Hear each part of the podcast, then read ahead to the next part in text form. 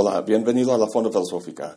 Hoy la decimoséptima parte de Hegel y la fenomenología del espíritu. Hoy empezamos el capítulo 6 sobre el espíritu. Y si lo pensamos un momento, este libro de Hegel se llama La fenomenología del espíritu, no de la conciencia, ni la autoconciencia, ni de la razón, sino del espíritu. Entonces, con este capítulo empezamos apenas a ver el tema que el título señala. Pues no, el espíritu ha sido el tema desde el primer capítulo, solo que lo hemos visto en diferentes estados de desarrollo. Ahora, el estado o perspectiva de la razón pasa a la perspectiva más amplia del espíritu. ¿Cuál es la diferencia? Pues el tema en cuestión en esta transición de la razón al espíritu es la ética. ¿Por qué? Porque la conciencia está tratando de superar su sensación de enajenación, de sentirse en conflicto con el mundo de su experiencia. Esas experiencias de choque y conflicto son lo que hace que la dialéctica se gire subsanando un conflicto determinado al transformarlo en una síntesis o perspectiva más amplia. En su avance en el camino, la conciencia va habitando más aspectos de su experiencia, sintiéndose así cada vez más en casa. Avanzó un buen cuando pasó a la perspectiva de la razón, la cual parte de la idea de ser toda la realidad. Si realmente puede realizar o actualizar esta postura idealista, entonces habrá superado su enajenación, pero ¿cómo actualizarlo? Aquí es donde volvemos a la cuestión de la ética. Si los fines y principios que guían tu conducta en la sociedad chocan con los de los demás, no vas a sentirte en casa, no vas a verte reflejado en la realidad que te rodea. Una ley ética que pudiera normar la conducta de todos tendría el efecto de realizar y demostrar la unidad que la razón postula. Las últimas dos secciones del capítulo sobre la razón planteaban una manera de llegar a esa ética, una ética que reconocimos como la de Kant. ¿Cómo se realiza? Los principios y criterios se determinan no por voto ni por imposición, sino de forma racional, o sea, cada quien usando su razón para probar principios para ver si son universalizables. En el último video discutimos la crítica de Hegel a esta moral kantiana, a saber, que es demasiado formal y que no da criterios lo suficientemente precisos para tomar decisiones morales particulares. Con Kant parece imposible pasar de las alturas de la abstracción a las situaciones concretas. Y es más, todo intento hasta ahora de dar cuenta de las relaciones sociales, de la relación con el otro, sea el intento del amo, del estoico, el escéptico, la conciencia infeliz, el hedonista, el héroe romántico, el virtuoso, hasta Kant mismo se ha hecho partiendo del individuo. Y no cualquier individuo como tú o yo, con nombre y de carne y hueso, sino un individuo abstracto, aislado, un átomo considerado al margen de cualquier comunidad concreta. Semejantes individuos atómicos son abstracciones que presuponen un entorno social histórico y concreto del que fueron abstraídos. Entonces, son dos las cosas que caracterizan esta transición. Primero, para dar cuenta de la postura idealista que se introdujo en el capítulo sobre la, sobre la razón, hay que partir no del individuo abstracto, sino del tejido social concreto en el que individuos aparecen y realmente viven. Y dos, esto implica que la conciencia o individuo que estamos observando fenomenológicamente se desenvuelva en un contexto histórico efectivo, no solamente lógicamente posible. Otra forma de resaltar lo novedoso de esta dimensión del espíritu es compararla con lo que ha venido antes. En los primeros tres capítulos, la conciencia consideraba que la verdad o lo absoluto era una cosa allá afuera, en el cuarto capítulo sobre la autoconciencia, consideraba que la verdad era sí misma, el yo. En el capítulo sobre la razón, es la unidad del yo y las cosas. Ahora, en la dimensión del espíritu, la verdad es un mundo. No un mundo físico de cosas, sino un mundo social e histórico. Bueno, este sexto capítulo también es muy largo, pero en cierto sentido es más fácil leer y entender debido a que hace referencia a sucesos y épocas históricas. Se inicia en Grecia antigua con un análisis del importantísimo término Sittlichkeit, que básicamente describe el entorno social de esa época. y luego una lectura del drama Antígona de Sófocles, lo cual ejemplifica el desmoronamiento de ese tejido social. De ahí pasa al individuo y la sociedad en el mundo romano, luego al entorno medieval, el choque entre la religión y la cultura de la Ilustración, la Revolución Francesa y el reino del terror, y finalmente a la moral kantiana. No vamos a hablar de todos esos temas, pero sí del primero sobre Grecia antigua, porque ahí encontramos la clave de esa unidad que la conciencia busca actualizar y que veremos en su plenitud al final de la fenomenología. Empecemos preguntándonos por aquello que une a los individuos en la sociedad, lo que podríamos llamar el pegamento social. ¿En qué consiste?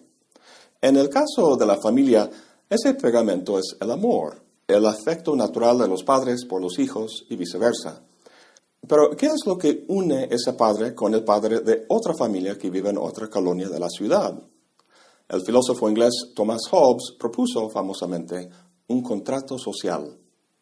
Para resolver los conflictos y choques de los individuos en lo que llamaba el estado de naturaleza, evitando así que la vida fuera solitaria, pobre, tosca, embrutecida y breve, los individuos se juntan a acordar depositar sus derechos en una sola persona, el soberano, quien establece las leyes de convivencia. Las famosas teorías del contrato social son variantes de esa idea. Sin embargo, esos individuos hobbesianos y el estado de naturaleza en que viven son abstracciones. La posibilidad de juntarse y discutir presupone un entorno social previo, un lenguaje, prácticas y valores. La idea de un individuo atómico abstraído de todo contexto social de prácticas no tiene sentido. El pegamento, por así decirlo, que permite que me relacione con mi vecino en otra colonia de la ciudad, no son principios o leyes, sino un trasfondo de costumbres, prácticas y tradición. En otras palabras, es como si para platicar con él me hiciera falta una organización oficial como la Real Academia Española para establecer primero reglas lingüísticas. Pues no, lo que viene primero es la práctica, y posteriormente su estructuración y la comprensión teórica.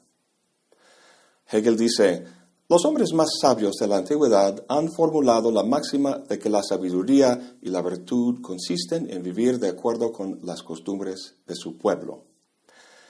Obviamente, el más sabio de esos hombres era Aristóteles.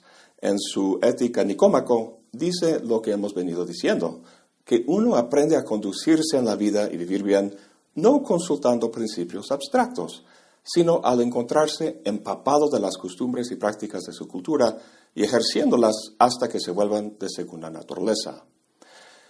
Este entramado de instituciones, tradiciones, prácticas y costumbres sociales es aquello a lo que se refiere Hegel, con el término Sittlichkeit. Viene de la palabra sit, que significa costumbre. En griego, Sittlichkeit se expresa con la palabra ethos y en español, eticidad. A veces se refiere a este entorno en que vivían los antiguos griegos como una sustancia, la sustancia ética, parecida al agua en que nada el pez. El pez no aprende teóricamente cómo nadar, sino que simplemente nada. Así es la estrecha unidad entre el individuo y su entorno. Con todo esto, podemos entender por qué Hegel rechaza la moral kantiana los individuos griegos no eran kantianos que andaban consultando su razón para determinar las reglas de su conducta. Más que kantianos eran aristotélicos, apropiadamente, por las razones que hemos visto. Bueno, ahí en esta sección donde habla de los hombres más sabios de la antigüedad, unas líneas después dice, sin embargo, que la razón tiene necesariamente que salir fuera de esta felicidad. ¿Por qué? Si hubo una época histórica en la que esta unidad se logró, ¿por qué se perdió? Ayuda a ver a Grecia antigua como el jardín del Edén. En el jardín hubo unidad y perfecta armonía, nada de enajenación. Y luego el pecado, la salida del jardín y el largo camino donde la humanidad trata de recuperar esa condición inicial. Ese es el sentido de la palabra religión, religarse con el fundamento. Si la humanidad pudiera religarse con esa condición de unidad, realizarla o actualizarla históricamente, el tipo de hombre al final de ese camino sería cualitativamente distinto de Adán en el jardín. Adán era como un niño, feliz, sin duda, pero no plenamente humano. En términos hegelianos, sea Adán en el jardín o el hombre en la antigüedad, su experiencia se caracterizaba por la inmediatez. La sustancia ética en la que se movía como el pez en el agua era simplemente dado y su vida en ella se percibía como simplemente natural. Obviamente estaba consciente de sí mismo como individuo, pero no de sí mismo como absoluto. Para ver por qué hace falta eso, volvamos al prólogo y su importante comentario de que todo depende de que lo verdadero se aprenda y se exprese no como sustancia, sino también y en la misma medida como sujeto. Al hablar del Sichtlichkeit, hemos estado hablando de esa sustancia, la sustancia ética. Pero eso es solo un lado de la moneda, el otro es el sujeto. En el siguiente párrafo dice, la sustancia viviente es además el ser que es en verdad sujeto, pero solo en cuanto es el movimiento del ponerse a sí misma o a la mediación de su devenir otro consigo misma. Lo verdadero es solamente esta igualdad que se restaura o la reflexión en el ser otro en sí mismo, y no una unidad originaria o inmediata en cuanto tal. El destino de este largo camino de la conciencia no es el jardín del Edén, es decir, una unidad originaria, sino ese ser otro reflejado en el sí mismo del sujeto. La naturaleza humana que en el bebé es solo potencialidad, se actualiza con el tiempo teniendo como producto o resultado el adulto maduro. Esto tiene lugar a través de procesos naturales dirigidos por la genética. Vemos la misma dinámica con el espíritu. Yace como una potencialidad en el Sichtlichkeit y se actualiza mediante la dialéctica, la cual no tiene que ver con genes, sino con el sujeto escindiéndose de lo inmediatamente dado, convirtiéndolo así en un objeto con el que se relaciona de forma mediata. Este es el poder de la negatividad y está a la base de su dialéctica. Volviendo a la metáfora del jardín del Edén, cuando Adán y Eva comieron la manzana, su mundo se escindió y cobraron conciencia del bien y del mal. El fruto que come el individuo en la simple sociedad originaria viene no del árbol del conocimiento del bien y del mal, sino del árbol de la autoconciencia. Al cobrar autoconciencia, de repente encuentra su entorno como algo distinto y ajeno, incluso como algo en su contra. Se encuentra así enajenado, y con ese empujón, Hegel dice que será enviado así por su espíritu al mundo, a la búsqueda de su felicidad. Pero primero veamos qué es lo que provoca esa enajenación. Hegel lo ilustra con el drama que se expone en la famosa obra Antígona de Sófocles. Tiene lugar en la ciudad griega de Tebas, donde hay una guerra civil. Eteocles lidera una de las facciones y su hermano Polinices la otra. Los dos mueren en el combate y su tío Creonte asume control del Estado. Creonte decreta que Eteocles sea enterrado con honores, pero que Polinices no, que su cuerpo permanezca donde está para que los buitres lo coman. La hermana de Polinices, Antígona, no puede dejar su hermano así.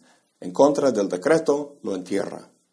Creonte se entera de lo que había hecho y ordena que Antígona sea encerrada en una cueva. Posteriormente cambió de opinión y decidió liberarla, pero era demasiado tarde. Antígona se había ahorcado. Su novio, Hermón, hijo de Creonte, encontró el cadáver, lo cual le llevó a suicidarse, como luego hizo Eurídice, la esposa de Creonte. Algunos interpretan esta obra como un choque entre el individuo y el Estado, pero para Hegel es el choque entre dos esferas, la ley humana y la ley divina. La ley humana se da a nivel del Estado y se caracteriza por la conciencia y la figura del hombre. La ley divina corresponde a la familia, cuyos deberes no son públicos, sino inconscientes, y se asocia con la figura de la mujer lo social y público por un lado y lo familiar, íntimo y privado por el otro. Las relaciones que definen el seno familiar son naturales, mientras que las del cuerpo social político son más impersonales. Debo señalar que el Estado al que Hegel hace referencia no es como el Estado grande que conocemos hoy en día, ni tampoco la ciudad-estado del polis ateniense que asociamos con Grecia antigua, sino un grupo social de carácter más tribal. Si te tocó vivir y crecer en un pueblo chiquito donde cada quien conoce a todos los demás, tendrás una idea de este pegamento social, el Sittlichkeit, que une a los ciudadanos. Muchos han comentado que la familia es el modelo de los grupos políticos más amplios. El padre es como el soberano o el jefe y los ciudadanos como los niños. Más que otras formas de asociación política, las sociedades tribales son como una extensión de la familia y debido a ello, los intereses de la familia y los del tribu son casi iguales, pero no del todo. El inevitable crecimiento de la sociedad y su concomitante complejidad proporciona oportunidades de choque, como vemos en esta obra de Sófocles. Lo que vemos a lo largo de este capítulo sobre el espíritu son las consecuencias de este choque. Por un lado, el desarrollo de la individualidad y las nociones de libertad y autonomía, pero por el otro lado, sus consecuencias negativas, la sensación de enajenación y aislamiento y el intento de recuperar una armonía con el grupo social. De Grecia antigua, el texto pasa al mundo romano, un mundo mucho más amplio geográfica y culturalmente. Aquí el pegamento social es netamente legalista y los individuos se tratan de forma abstracta y homogénea. Saltando a la época moderna, la conciencia, en su intento de identificarse con el mundo social, a diferencia del natural, lo hace por medio de prácticas culturales. El problema es que esas prácticas, sean económicas o políticas, o sea, la búsqueda de la riqueza o del poder, pueden tener consecuencias tanto buenas como malas. La dificultad en determinar lo bueno y lo malo conduce a una especie de nihilismo, en el que se cuestiona todo valor. Hegel usa el cuento de Diderot, el sobrino de Rameau, para ilustrar esto. Rechazando el entorno corrupto del mundo social, la conciencia pasa a la fe religiosa, pero al mismo tiempo se presenta la posibilidad de guiarse por los ideales del pensamiento racional. Aquí tenemos el choque entre la religión y la ilustración, entre fe y racionalidad. Este ve a aquel como supersticioso y el creyente al científico como nihilista y reduccionista. Suena familiar, ¿no? Se podría decir que el tema básico de este capítulo es la libertad y autonomía del individuo, pero esto llega a tomar una forma escalofriante en el terror de la Revolución Francesa, que a continuación Hegel analiza.